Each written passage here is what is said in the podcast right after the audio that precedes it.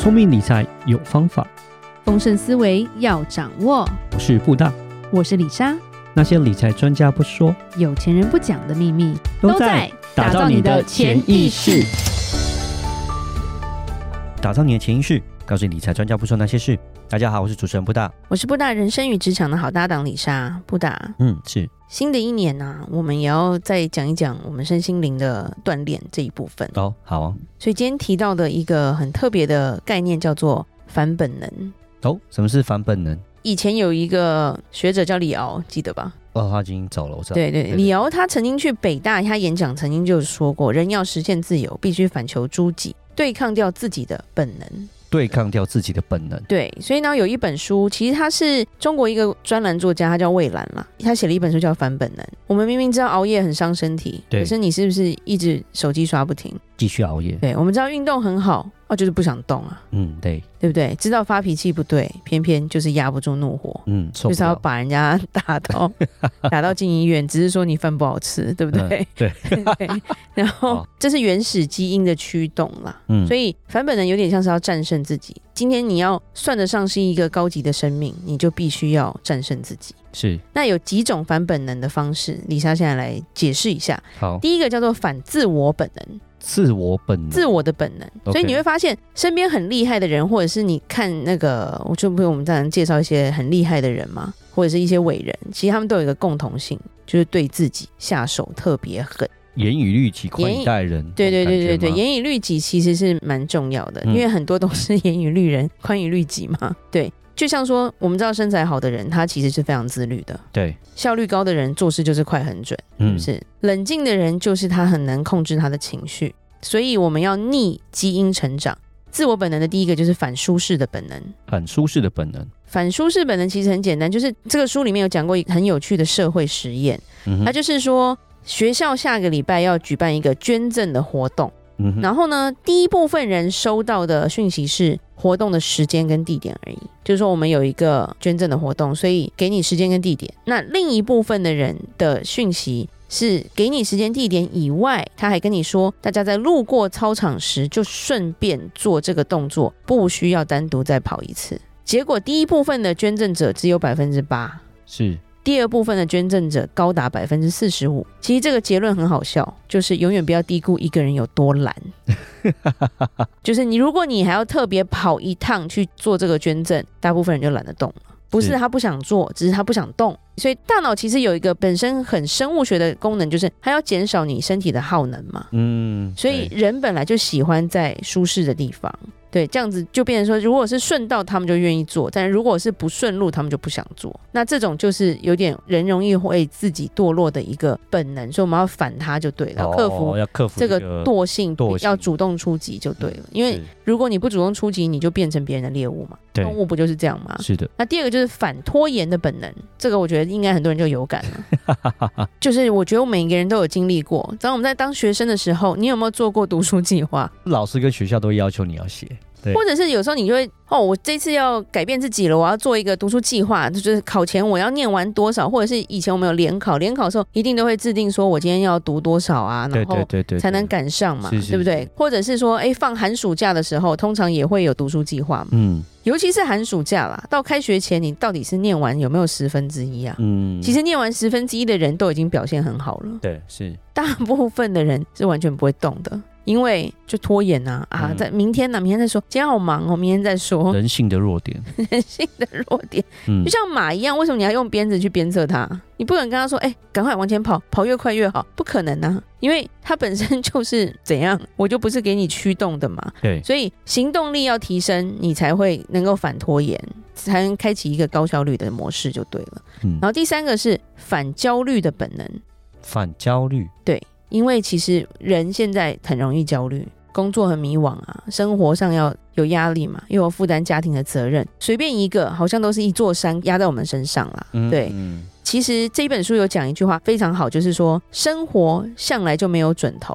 人都在巨大的不确定中活得异常焦虑。嗯，所以他说，具体而准确的行动是治愈焦虑的良药。意思就是说，当你开始动起来的时候，你就不会有焦虑了，因为你的焦虑是花时间去焦虑的。所以如果你譬如说，我就去运动，你去运动的时候，你就是在运动，你就没有心情这边想说啊怎么样怎么样，或者是说，诶，你参加一些聚会啊，你专心做你要做的事，你做的每一件事，你就会减少一分你心中的焦灼感，所以你就能够沉稳心智，然后进行理性的判断。就是不要放空，就去做实际的事情的意思啦。然后第四个，他是说反情绪的本能，因为情绪也会让我们就是变得很不一样。因为其实有一个比喻，讲述情绪就叫做心潮，我们的心就像潮水一样嘛，所以会起起落落，所以有时候很平静，有时候又很凶猛。所以其实有时候我们常常陷入别人帮我们挖好的坑啦，譬如说别人随便讲的一句话，我们就非常的认真，所以就很难过很久，嗯嗯，或者是别人的一个眼神，你就会觉得说你这样瞧不起我，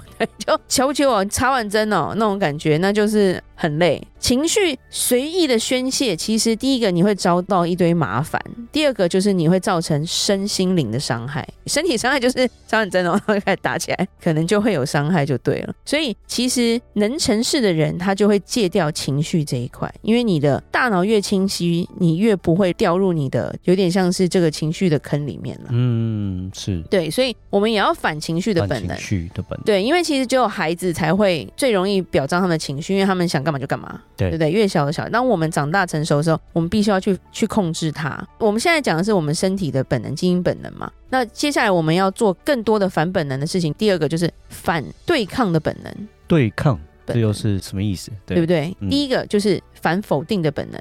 被否定的时候，我们要反对它。应该是说，我们人哈，其实不是一个天生就去肯定别人的生物啦。嗯，每次譬如说在检讨的时候，大部分的人就是先去检讨别人。就是先去否定对方，因为否定你对我才好像是比较有帮助的。嗯，是。对，然后或者是说，哎，小孩子考试没考好，你就是觉得说他就是没有好好念书，你没有去归咎说，哎，我们去问一些原因，说是不是当天身体不舒服啊，或者是这个题目本身没有好好出，或者是他念错了，就反而你就是直接就批判他了，或者是有的人做错事，你就会觉得他是一个不负责的人。嗯，就是我们很容易去品头论足，去给人家贴标签啦，所以我们要反这个本就是。不要那么急着去否定别人，要去看到事情的缘由就对了。嗯，然后第二个就是我们要反争辩的本能，因为有些人就真的很爱反驳，你不觉得吗？讲什么都不对，讲什么他就是想要跟你杠上，对不对？也没有开花，然后这种其实是非常内耗的。嗯，对，因为。做人其实要开心，然后你一直去跟人家争辩的时候，其实就是跟自己过不去。对，道不同不相为谋。当你是反争辩的本能，你要学习的就是说，你不管做什么事情，都会有人要跟你辩，你就不要理他就好。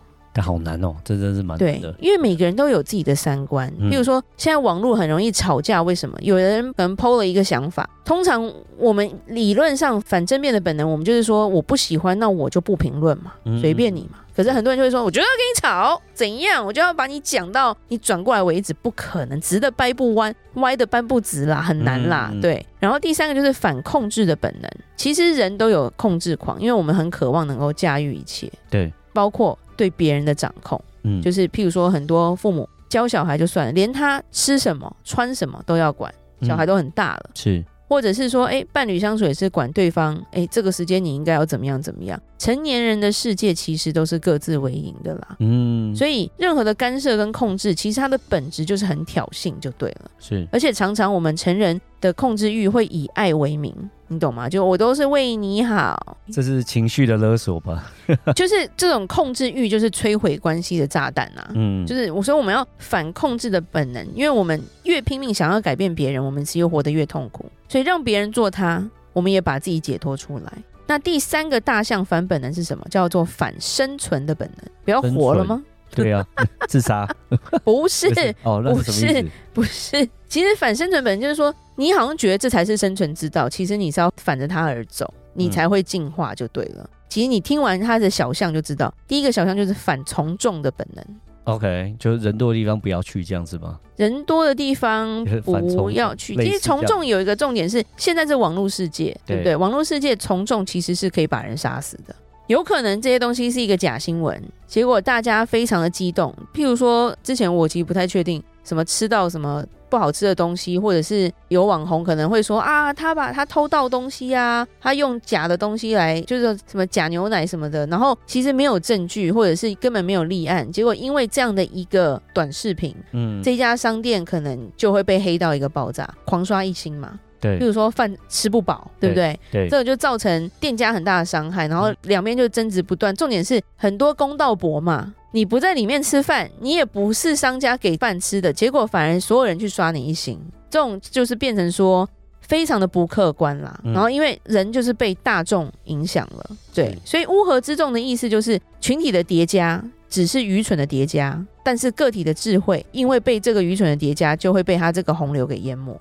嗯，就是你其实就是，我觉得就是谣言止于智者这句话，在现代来说是非常重要的。因为现在的网络谣言或者是 LINE 里面，我们长辈资料太多，对长辈最容易就是这个东西可以治百病或干嘛的，这不就是从众的本能吗？嗯，是。结果这个东西我们不反的话，其实我们的生存是会遭到威胁的。所以我们要有思想独立的条件了，我们要让自己能够思想独立了。然后第二个就是反惯性的本能，比如说我们人本能的睡觉嘛。对，本能的醒来，本能的工作，本能的吃饭，是本能的打开手机，本能的点赞。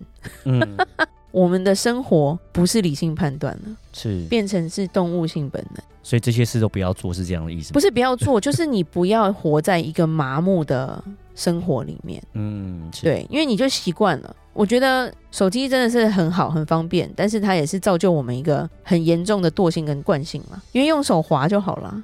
所以有没有看过小朋友在第一次接触书的时候，他适度的想要把书放大吗？他用手指头去划那个书。哦，对对对对对对对，是不是？因为他已经很习惯用平板，很习惯手指头，手指头两只手一撑开，字就变大。对对对对对，这就是一个惯性啦。但是我们其实每天还是要让自己能够接触一些新的东西，嗯，才不会说哎，习惯被它控制就对了。嗯，是你在控制电器，还是电器在控制你？然后第三个就是所谓的反偏见的本能。偏见。嗯，其实我们人很容易固化我们对待人事物的看法嘛，是，而且其实很多看法都是有失偏颇，但是我们就会常常会想要证明自己是对的。譬如说，我们就会觉得学法律的人都没有人性，没那么没那么严重啊，冷血。不会啊，就譬如说，常常讲说不好念书去当记者嘛，嗯，都是他们害出来的，对。然后或者是说，哎，商人无祖国，商人也是没血没泪的那种感觉。就是其实这些东西可能是人家讲的一句话，可是当我们越对这个偏见，其实是蛮不公平的了，嗯，对。但是它就变成很多人就朗朗上口的话嘛，对，或者是说，哎，老中医都嘛是叫你要温补温补啊，就是。你已经觉得这个东西，当你有偏见，你就不信它了。嗯，是对。那越偏见越越会固执，然后你的视野就会越狭窄。这样我们就是没有办法有自我的思维，反而就会被它局限住了。偏见好像是顽固的感觉，然后又没有破解之法，所以对我们来说，如果要走出偏见，其实我们又要做的动作就是，譬如说加大对这个人的了解，是。然后呢，我们也要常常广泛的学习哦，不是学精哦，而是说我们多方都去理解一下，去涉略一下，把我们的视野去扩大就对了。嗯，就是 vision 嘛。然后改变看待不同事物的角度跟问题的角度，就是不要我只是只看一面，其实很多事情是立体的嘛。我们要多面的去去理解就对，然后再来我们要培养我们自己思维的深度。嗯，对，我们一直有在讲，比如说我们之前请培佑老师也是在讲思考马达，就是我们要让自己的头脑能够自己去思考，而不是一直去茫然的去吸收所有健康不健康的资讯，甚至是真实跟虚假的资讯。那因为这些都是我们的本能会想要做的事情，因为我们就是习惯简单一点嘛。对，所以很多人有问题就是问谷歌大神嘛。嗯，很可怕欸。今天 Google 只要出错，或者是他随便讲，大家就信欸。我我真的觉得，如果今天只要 Google 他就是搞一个说，哎，吃狗大便可以抗癌症，尴尬了，是不是？一定有人吃，而且他们就会觉得这是事实。所以今天其实分享这本书叫做《反本能》，我们就是要让自己更好，然后能够更成长的时候，我们本质上就是要与我们的本能去对抗。然后这些细点也希望听众朋友能够，就是我们把它学习下来，这样对我们不管以后或现在都是很有帮助的。了解，那就我们新的一年龙年的时候，就希望大家能够好好的思想一下，对，然后能够反本能，让我们在新的一年更好，让自己更好更棒。OK，好，我们就讲到这吧。聪明理财有方法，想掌握丰盛思维，就记得加入我们底下资讯栏的听众专属社团哦。想听 Lisa 讲商业故事，听我分析最新财经知识，就在打造你的潜意识。我们下期节目见喽拜。拜。